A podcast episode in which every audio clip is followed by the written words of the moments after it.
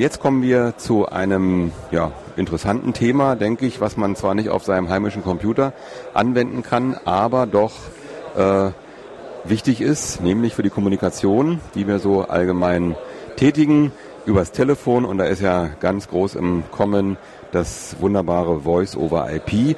Und da haben wir jetzt einen Gast hier, der uns zu diesem Thema einiges sagen kann. Und zwar sitzt mir jetzt gegenüber der Henning Westerhold, heißt er. Und ähm, Henning, hallo. Hallo, grüß dich. Äh, er ist beschäftigt bei 1 und 1 und ist eigentlich ein äh, Entwickler von dem Projekt Kamailio, Henning. Genau. Und was ist Kamailio im Prinzip? Genau, also Kamailio ist ähm, ein Server, der sich ähm, ja, um das ähm, Routing von Gesprächen kümmert. Also ähm, im Voice-over-IP-Bereich, der eine oder andere mag es kennen, gibt es das Protokoll ZIP, das ähm, benutzt wird einfach, um ja, Gespräche aufzubauen, ähm, die Dienstleistungen zu nutzen, die man im Telefonieumfeld einfach so hat, ähm, Anrufbeantworter und ähnliches. Und ähm, Carmalio kümmert sich einfach um das, ja, um die Vermittlung von Gesprächen, wie eine Telefonvermittlungsstelle, wie man sich das früher vorgestellt Also hat. das, was früher immer die wunderbaren äh, Hub-Dreh-Wähler waren, die es da gab, genau, ja, diese, genau. ne, diese großen Teile, wenn man da in so einer äh, Zentrale war, da gab es ja doch äh, immer Krach, das war riesig groß, man ging durch die Gänge und überall war so ein Magnetenteil da aufgebaut und wählte dann, ich habe das nie verstanden, dass das funktioniert hat. Aber genauso wenig verstehe ich, dass dieses nun über einen Server irgendwo im Rechner läuft und was braucht man denn da für, für Server? Wie groß ist denn so eine Anlage? Äh, kann ich das zu Hause mir aufbauen sozusagen oder ist das gar nicht machbar? Also ähm, man, man, man, muss es natürlich benutzen, ähm, auch für irgendwas, oder wenn man, aber grundsätzlich ähm, zu, man kann das natürlich zu Hause installieren, man braucht einfach nur ein normales Debian idealerweise. Gibt Debian-Pakete, die man auf unserer Webseite runterladen kann, von den stabilen Versionen, von den Entwicklungsversionen. Und dann ähm, setzt man noch eine Datenbank auf, MySQL zum Beispiel. Ein, zwei äh, Telefone gibt es ja auch als ähm, Software, ähm, verschiedene, verschiedene Dienste, äh, die man da nutzen kann. Und dann kann man quasi damit äh, rumspielen, Gespräche aufbauen und ähnliches. Aha, also man kann also dieses Kamailio-Projekt auch gerne mal zu Hause austesten, wenn, wenn man da ein Interesse hat, zu wissen, wie es funktioniert oder so. Genau, also die Entwicklung passiert, ähm, also die Entwicklung kann man ohne Probleme oder auch einfach das ausprobieren, evaluieren, was auch immer, kann man ohne Probleme auf dem heimischen Rechner machen. Wenn man dann ein bisschen mehr spielen will, dann setzt man ein oder andere VM vielleicht noch auf mhm. und ähm, sage ich mal, wenn man wirklich ein, vielleicht ein Setup, was man entwickeln möchte, was dann professionell so genutzt wird, dann hat man ja eh vielleicht einen Server, der irgendwo in einem Rechenzentrum steht und ähnliches. Mhm. So. Aber so als, als Ersatz der heimischen Telefonanlage für so ein Kleinunternehmen ist das nicht gedacht eigentlich. Nee, also da gibt es eher so Sachen, sowas wie zum Beispiel wie Asterix, hm. FreeSwitch. Ähm, und dieses Asterix ist aber nicht vergleichbar mit diesem Kamailio. Nein, also von der Leistungs... Also Asterix hat einen anderen Ansatz. Es ist halt eher wie eine Telefonanlage, wie du gerade gesagt hast. Ähm, Camaillo ist halt mehr sowas wirklich für größere Infrastrukturen, ähm, man benutzt es auch gerne zusammen. Also Camalio ist dann der Frontend-Balancer zum Beispiel, der dann verteilt auf verschiedene Systeme und das klassische Routing macht, wo wir die viel Performance brauchen und Anrufbeantworter, Konferenzen, ähnliches wird dann halt zum Beispiel auf dem Asterix gemacht. Also jetzt mal so als Vorstellung, wenn man jetzt weniger als 5000 Nutzer vielleicht irgendwie in seiner Infrastruktur hat, ähm, sollte man vielleicht einfach ein anderes Projekt nehmen, weil es wirklich doch äh, mehr so für diesen High-Performance Medium to Large Infrastructure Bereich gedacht ist. Okay, angefangen hat das Ganze 2001 und wie, wie kam man darauf, jetzt so ein Projekt äh, aufzusetzen? Wer hat die Idee gehabt, da äh, jetzt so ein, so ein großes, ist halt doch eine relativ große Entwicklung, da anzuschieben im Open Source Bereich? Ähm, es war ein Forschungsprojekt 2001, auch hier in Berlin, das ähm, Fraunhofer Institut äh, Fokus für, sag ich mal, Tele Telekommunikation ganz allgemein. Ähm, hat quasi ein Forschungsprojekt gestartet. Ähm, SIP war damals ja ein Forschungsthema sehr stark. Jetzt ist es ja schon viel mehr ein produktiven Einsatz und ähm, nach einer Weile ähm, hat man dann, sage ich einfach mal, eine Forschungsimplementierung gemacht für den Dienst oder für den Server. Und das wurde dann als Open Source Projekt letztlich, glaube ich, 2002 ähm, so der Allgemeinheit zur Verfügung gestellt und dann über die Jahre hinweg mit mehreren Iterationen in verschiedenen ähm, Schritten auch dann weiterentwickelt. Genau. Genau, da wollte ich jetzt mal so kommen auf so ein paar Milestones. Als Sie da, als Sie da fertig waren mit der mhm. Forschung, was war da fertig? Was konnte man damit machen mit diesem Projekt zu dem Zeitpunkt? 2002? 2002, ich denke so Dinge wie ähm, ja, einfaches Gesprächsrouting und ähm, sag ich mal, dass man überhaupt telefonieren kann. Das hat äh, sicherlich schon natürlich vernünftig funktioniert. Ich denke, die Performance war auch schon recht ordentlich für diesen speziellen Fall, aber ähm, zum Beispiel was jetzt, ähm, ja, ja, wie ging es dann weiter? Ja, dann dann, dann weiter, war ja. jetzt wichtig, ich kenne das noch aus den Anfangszeiten dieser äh, IP-Telefonie, genau so um diese Zeit. Ne? So 2003 hatte ich mich mal mit beschäftigt und habe gedacht, auch das kann man ja machen, mhm. äh, ist eine tolle Sache. Aber da ging ja immer alles schief, das, da hat ja nicht so richtig funktioniert.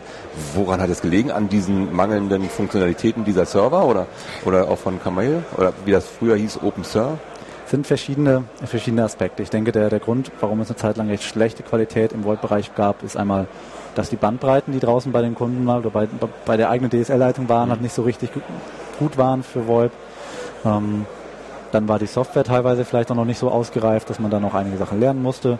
Ähm, dann denke ich, ähm, bei der Einführung von so neuen Diensten ähm, muss natürlich auch innerhalb der Unternehmen ein Lernprozess stattfinden. Einfach, ja, man, ähm, es war halt sehr neu damals, 2002 ähm, und äh, gab halt nicht so viel Know-how, auch einfach verfügbar jetzt. Ich meine, man kann halt nicht irgendwie mal eben so an die Uni gehen und das Voice over IP studieren und solche Dinge. Ja. Ist, ähm, solche Dinge, denke ich, spielen da alle eine Rolle. War alles Learning by Doing bei allen, die da irgendwie beteiligt waren? Ja, im Web, im Web, Web-Server-Bereich hatte man ja ähnlich, auch bei Apache zum Beispiel. Das ja. hat ja auch eine längere Zeit gedauert, über mehrere Versionen, bis es wirklich auch in die Breite so gegangen ist. Und, und jetzt ist es so, dass ihr das, äh, dieses Projekt ja äh, sozusagen freigegeben habt, oder wie soll man sagen, ist ja nun in die, in die Freiheit entlassen worden, es wird überall eingesetzt und die, die Entwicklertruppe, die setzt sich jetzt wie zusammen, wo kommen die alle her und wer bezahlt die ganzen Entwickler? Das sind da bestimmt nicht wenige, die da mitarbeiten, oder? Bei so einem großen Projekt. Mhm. Mhm.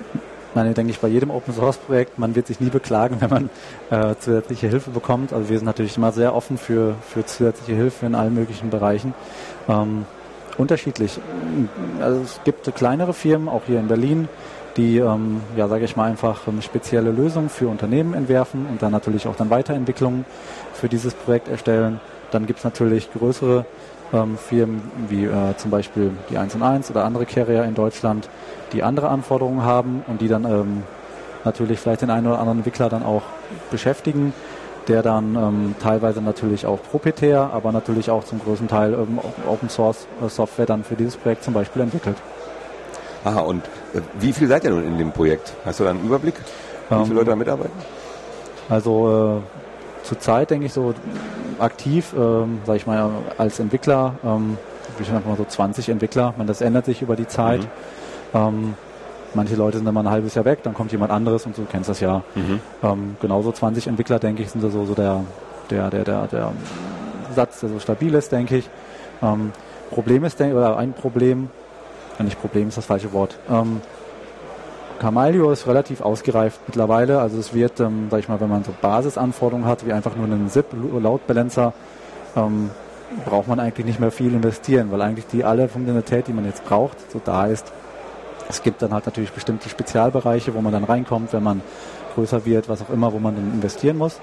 Aber so, wenn man jetzt einfach nur einen Load Balancer bauen will, lädt man das runter von unserer Webseite, investiert ein bisschen was, um das zu konfigurieren und dann läuft es eigentlich relativ problemlos, mehrere Jahre, bis man es halt aktualisiert oder ersetzt oder was auch immer.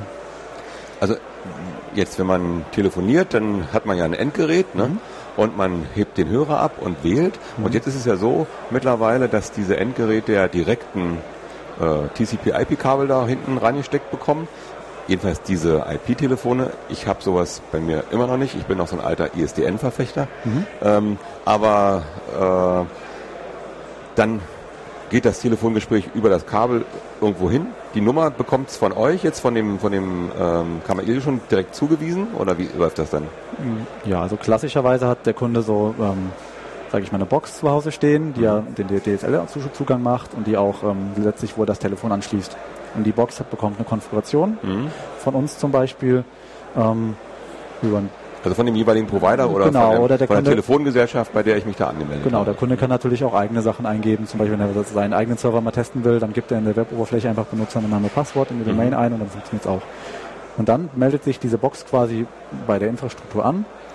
Ähm, mit der Nummer, die es hat, bekommt dann ähm, letztlich ein OK und weiß, ich bin jetzt quasi auf der Infrastruktur von äh, der 1 und 1 zum Beispiel erreichbar. Und ähm, wenn der dann einen Hörer abhebt und ein Gespräch führen will, dann schickt die Box quasi ein in, sogenanntes Invite zu unserer Infrastruktur, wo die Nummer dann des Angerufenen drin steht und wir ähm, leiten das dann weiter quasi ins klassische Festnetz, ins ISDN zum Beispiel, über verschiedene Stufen.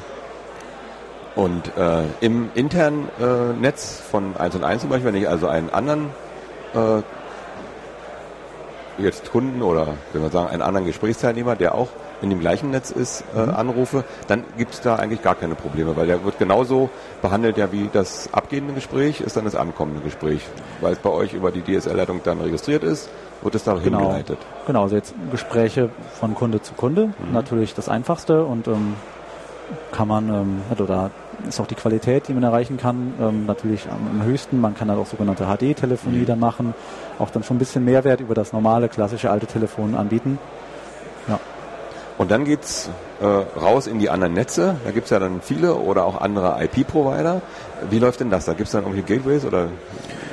Hm, also in der Regel hat man halt einen Übergabepunkt, ähm, der dann quasi, sag ich mal, die, die Schnittstelle ist zu dem Partner. Ähm, wir haben ja mehrere jetzt in Deutschland. Ähm, und die übernehmen, also jetzt die übernehmen für uns dann die ähm, sogenannte Terminierung dieser Gespräche dann ins klassische Festnetz. Mhm.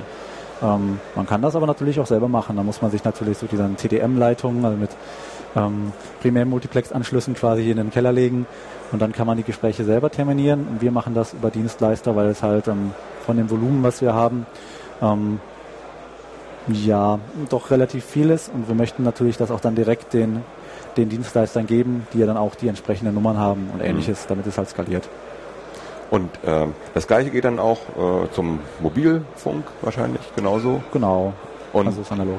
Und wie läuft das dann mit der Abrechnung? Das ist ja auch so eine Sache. Ihr habt also irgendwelche äh, Verträge mit den ganzen anderen Telefongesellschaften. Das muss man, bevor man so ein, so ein Netz aufsetzt, alles vorher regeln. Denn die Leute, die da äh, sich bei euch anmelden, die wollen ja nicht nur intern telefonieren oder mit dem einen oder mit der anderen Telefongesellschaft, sondern die wollen ja mit allen Telefongesellschaften ja, telefonieren. Und früher als Monopolist, als die Post noch da war, war das einfach. Es gab eine Telefonangesellschaft, die hat das Ding reingestöpselt und ich konnte mit allen der angeschlossenen telefonieren. Mhm. Wie läuft es dann in dieser zwischenformalen Auseinandersetzung? Da gibt es da eine eine Stelle, wo man anmeldet, ich bin jetzt hier ein neuer Carrier und habe 10.000 Anschlüsse, die ich verwalte und die schließe ich jetzt an alle anderen an oder also es gibt, wie ist das zu Es verstehen? gibt natürlich, äh, sag ich mal, Regulierung, Regulierungsstrukturen in Deutschland, also die die Regulierung, Netz, Netzbehörde, Bundesnetzagentur oder, oder ähm, genau, die ähm, die sich um so solche Dinge natürlich äh, kümmert. Aber ähm, und grundsätzlich so solche Dinge wie Preise, Preise werden natürlich in, in Verträgen ausgehandelt, mhm. die man dann mit seinen Partnern dann schließt und die Konditionen, die man dann halt aushandelt, gibt man dann natürlich auch entsprechend dann seine Kunden weiter. Also das ist normal, ich denke, wie wenn ich jetzt ein Auto verkaufe, macht man es ja auch vielleicht ähnlich. Ich habe den Hersteller, der es mir verkauft, ich bin der Zwischenhändler und dann verkaufe ich es dem Kunden. So läuft es bei euch auch. Genau, also das ähm, weil die Technik ist ja immer, äh, wenn man so sagt, ihr, das macht ihr so, die Technik ist ja einfach zusammengestöpselt, aber dann gibt es ja die anderen, die da drüber sitzen und sagen, ja, ihr könnt das nicht so einfach zusammenstöpseln, das wollen wir jetzt nicht, wir wollen dafür auch Geld sehen. Ne? Und das sind dann ganz andere Ebenen, auf, das, auf denen das abläuft. Ja, also ähm, es gibt ja viele Mitbewerber in dem Bereich, der Markt ist relativ umkämpft natürlich, mhm. ähm, insbesondere in Deutschland und ähm, diese ganzen solche monetären Aspekte spielen natürlich dann eine große Rolle auch auch beim Betrieb ähm, auch des Dienstes und ähnliches, ja. Ja, dieser Camellio, der ist ja nun mittlerweile äh, so ausgereift, dass er ganz schön oft eingesetzt wird. Mhm. Und habt ihr einen Überblick darüber, ähm, wie oft der in der Welt so eingesetzt ist? Vielleicht, da gibt es ja registrierte und unregistrierte Benutzer so ein bisschen. Ja, es ist halt ein Open Source Projekt. Ähm, also wir machen, äh, es gibt keine Registrierung, man kann das natürlich einfach runterladen. Es ist auch in Distribution natürlich drin, also es ist schwierig da zu tracken wirklich, wer es einsetzt. Also es sind ähm, auch der zweite Grund, warum es schwierig ist, zu prognostizieren, dass ja letztlich ein Download, ja, du kannst damit ja zum Beispiel ja Millionen von Kunden ähm, ja. bedienen, wie es bei uns ja gemacht wird. Mhm. Ja. Also es gibt ähm, schon in Deutschland mehrere große Carrier, außer uns, die es halt benutzen. Ähm, zum Beispiel die, die QSC oder die Telefonica, mhm. Telefonica O2. Und ähm, in Europa, UK gibt es auch noch ein, zwei. Ähm, ich würde mir auch wünschen, dass man ein bisschen mehr teilweise dann von diesen ganzen Installationen erfährt. Ähm, aber ähm,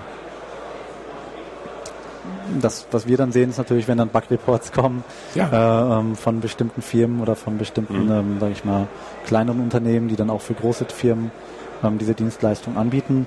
Ähm,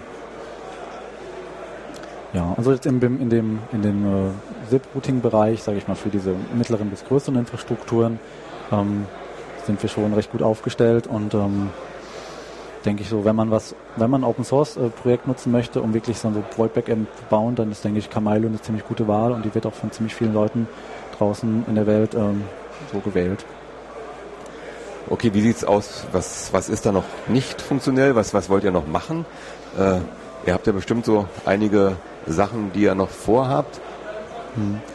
Ähm, wir hatten am eingangs darüber gesprochen, dass ähm, in 2001 das Projekt mehr oder weniger gestartet ist und es gab sogar mal mehrere, mehrere, mehrere, mehrere Branches oder ein, zwei Projekte, die alle so ein bisschen nebenläufig teilweise entwickelt wurden und das probieren wir jetzt seit einiger Zeit wieder zusammenzuführen ähm, in ein Projekt. Du hattest gerade auch irgendwie diesen OpenSea angesprochen. Mhm. Da gab es ein, zwei, ähm, sage ich mal, ähm, Probleme mit Namensrechten und ähnliches. So als Open Source Projekt, das ist ja immer so eine Gefahr, dass man da so ein bisschen in, in ja einfach sich da, ähm, dass andere Firmen letztlich ähm, bestimmte Rechte an bestimmten Namen haben und dadurch. Und das war bei OpenSea so, oder? Das war so, genau. Ähm, das war der Grund auch dann, dass wir uns da umbenannt haben. Oder umbenannt Wie kommt ihr auf den Namen? Was heißt das?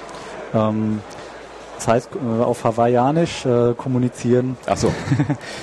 ähm, Wie kommt man auf Hawaiianisch? Mm, das ist eine gute Frage. Ähm, wir haben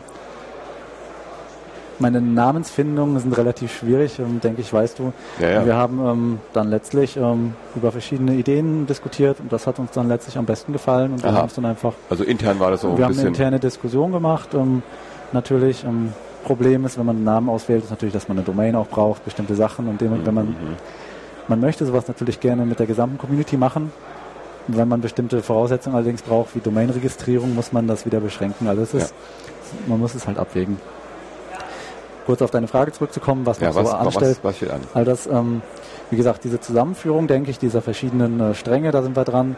Ähm, gibt dann zum Beispiel zwei unterschiedliche Konfigurations-Frontends, ähm, um diesen Server zu konfigurieren. Das wird zusammengeführt werden. Es gibt verschiedene Module, die unterschiedliche Funktionalitäten äh, machen, aber wo auch Überschneidungen sind. Das möchten wir ganz gerne zusammenführen. Ähm, genau. Ähm, ich schau mal gerade. Ähm, Dann würden wir einfach ganz gern ein bisschen an unserer äh, Marke halt arbeiten. Kamalio ist jetzt zwei Jahre alt. Dieses Jahr waren wir schon auf, eigen, auf einigen Events. Ähm, wird einige kleine Events geben in den nächsten äh, Monaten in Europa. Im Fe Februar, März werden wir wahrscheinlich wieder auf der FOSDEM auch vertreten sein mit einem Entwickler-Meeting. Ähm, ich denke, wir werden einfach ähm, weitermachen wie bisher, einfach einen, äh, ja, einen Carrier-Grade äh, ZIP-Server zu, zu, ähm, ja, zu warten, zu implementieren, zu erweitern und ähm, dann natürlich ähm, probieren, ihn ähm, ja, mehr bekannt zu machen. Und wie läuft es dann mit dem Support, wenn jetzt also da einer so ein Ding aufsetzt, also eine Firma interessiert mhm. sich da, dafür, sagen, wir wollen den SIP-Server aufsetzen, weil wir ja eine Telefongesellschaft sind und wir wollen jetzt auch Voice over IP machen, wie es alle anderen auch schon tun. Äh, die laden sich das runter und jetzt kommen sie damit nicht klar wie das funktioniert. Äh, da gibt es irgendwelche Wikis oder äh, genau, Mailinglisten, was auch immer. Genau, gibt es das Klassische. Es gibt halt mehrere Wikis. Ähm, die Referenzdokumentation ist, denke ich, recht gut. Die ähm, Einsteigerdokumentation, denke ich, ist ein bekanntes Problem bei vielen Projekten. Ähm, durch die schnelle, durch den schnellen Wachstum oder durch die schnelle Entwicklung, die wir teilweise hatten, ähm, gibt es da halt einige, einige Lücken vielleicht. Ähm, genau, dann, dann gibt es halt einen, einen öffentlichen Bugtracker, ähm, der auch auf die Liste geht. Gibt halt, sag ich mal, man hat die klassische Aufteilung, es gibt halt einen Kern, der für bestimmte Basisdienste zur Verfügung ist und dann gibt es halt Untermodule, es ist relativ modular, wir haben über 120 Module mittlerweile. Ähm, und dann gibt es natürlich bestimmte Maintainer für diese Module, wie man das halt sich, wie man sich das vorstellt. Und ähm, diese, also wir haben halt einen bestimmten Scope einfach, wo wir sagen, das maintainen wir im Rahmen dieses Open Source Projektes. Und bei uns sind es halt quasi die letzten beiden Stable Releases. Und wenn Leute was Älteres einsetzen, dann ähm, können wir halt nicht mehr so viel da machen. Wir versprechen jetzt halt nicht mehr so viel. Mhm. Sagen wir mal, man muss halt also solche Dinge zum Beispiel damit ähm, Wie lange sind da eure Release-Zyklen? Wir machen Time-Based Release, ähm, also sechs bis acht Monate. Mhm. Ähm, dadurch, dass es natürlich ein Open-Source-Projekt ist, ähm, können natürlich, ähm, kann man natürlich beliebige kleinere Consultant-Firmen, die es im Umfeld gibt, auch beauftragen, natürlich länger, diese Sachen länger zu supporten. Man kann natürlich die Sachen auch selber in-house entwickeln. Das machen sehr viele Leute. Es gibt auch mehrere, mehrere Firmen, die quasi äh, proprietäre Erweiterungen für diesen Kamilo geschrieben haben und den dann auch in Appliances, also in, in Hardware quasi gegossen, an die Leute verkaufen und dann mhm. da ihren eigenen Support machen. Aber da gibt es äh, unterschiedliche Modelle. Ähm, ja, ich denke, man, man kennt das bei Open Source Projekten. Ähm, das ist natürlich kein, kein 24-7 äh, Support mit Reaktionszeiten im Stundenbereich. Aber meiner Meinung nach ist es jetzt vor allem für, für viel benutzte Module und auch im Kernbereich äh, machen wir einen ziemlich guten Job, auch mit dem Support. Und ähm, ja, die Leute die schicken dann natürlich ein, zwei Traces, vielleicht wenn es gecrashed ist, was sehr, sehr selten vorkommt, schicken sie halt einen Core-Dump und dann geht man halt so, wird das offen auf der Mailingliste diskutiert, mhm. wie, ja, wie man es halt in Source-Projekten, denke ich, in dem Bereich generell macht. Okay, also ähm, es gibt noch einiges zu tun, aber im Prinzip läuft es stabil und man kann es benutzen. Genau, also es ist wirklich ähm, für Carriers, ähm, aus, für Carriers auf jeden Fall ein ausgereiftes Produkt ähm, aus eigener Erfahrung. Und, und Debian ist sozusagen die beste Voraussetzung. Also viele nutzen, sag ich mal, sehr viele nutzen Debian für die Entwicklung. Ähm, und dann gibt es natürlich so die CentOS, APM-Fraktion. Mhm. Das wird halt auch ähm, natürlich unterstützt. Wir haben auch Packager in dem Bereich, aber so die meisten entwickeln eigentlich mit Debian. Okay, dann danke ich dir, Henning, dass du hier warst und genau, also wir mal so ein bisschen, ja, hast du noch was? Ähm, weitere Informationen findet man auf ja, unserer genau. Website. Das wollte ich noch fragen ähm, gerade. Kamailio.org. Äh, wir haben halt so ein Umbrella-Projekt gestartet, wo unsere äh, Entwicklungsinfrastruktur quasi auch liegt, mit Mailinglisten und alles. Das ist auf äh, zip-router.org. Da also, findet man weitere Informationen, auch genau, Vorträge, Präsentationen, Wiki und so weiter. Aha, also entweder Camaillo oder camaillo.org äh, oder genau. zip-router.org. Da sind die entsprechenden äh, Links und Hinweise und genau. was man so braucht. Okay, ich danke dir, Henning, dass du hier warst. Vielen Dank. Und noch viel Erfolg bei der Entwicklung und bei der weiteren äh, Zusammenführung der einzelnen Teile da bei euch und natürlich äh, beruflichen Erfolg. Was ich machst du jetzt noch hier auf der Messe? Bist du direkt mit Kamailia hier am Stand? Genau, also ich werde jetzt noch die nächsten zwei Tage am Stand halt sein. Ähm, insgesamt werden auch die vollen vier Tage hier in, in der Halle äh, bei uns am Stand sein. Also wer noch Lust hat, kann rumkommen und sich das genau. mal direkt angucken und mal telefonieren. Und, äh, genau, wir haben ein, zwei Telefone auch da, auch ein Videotelefon und ein, zwei andere Projekte noch in dem Bereich. Mhm. Ähm, genau, also können dann auch ein bisschen noch im Detail da was erzählen, was wir so machen und so. Genau. Also Berlin Linux Tag hier in den Messehallen am Funkturm. Vielen Dank, Henning, und noch eine schöne Messe. Wunderbar, ich danke dir.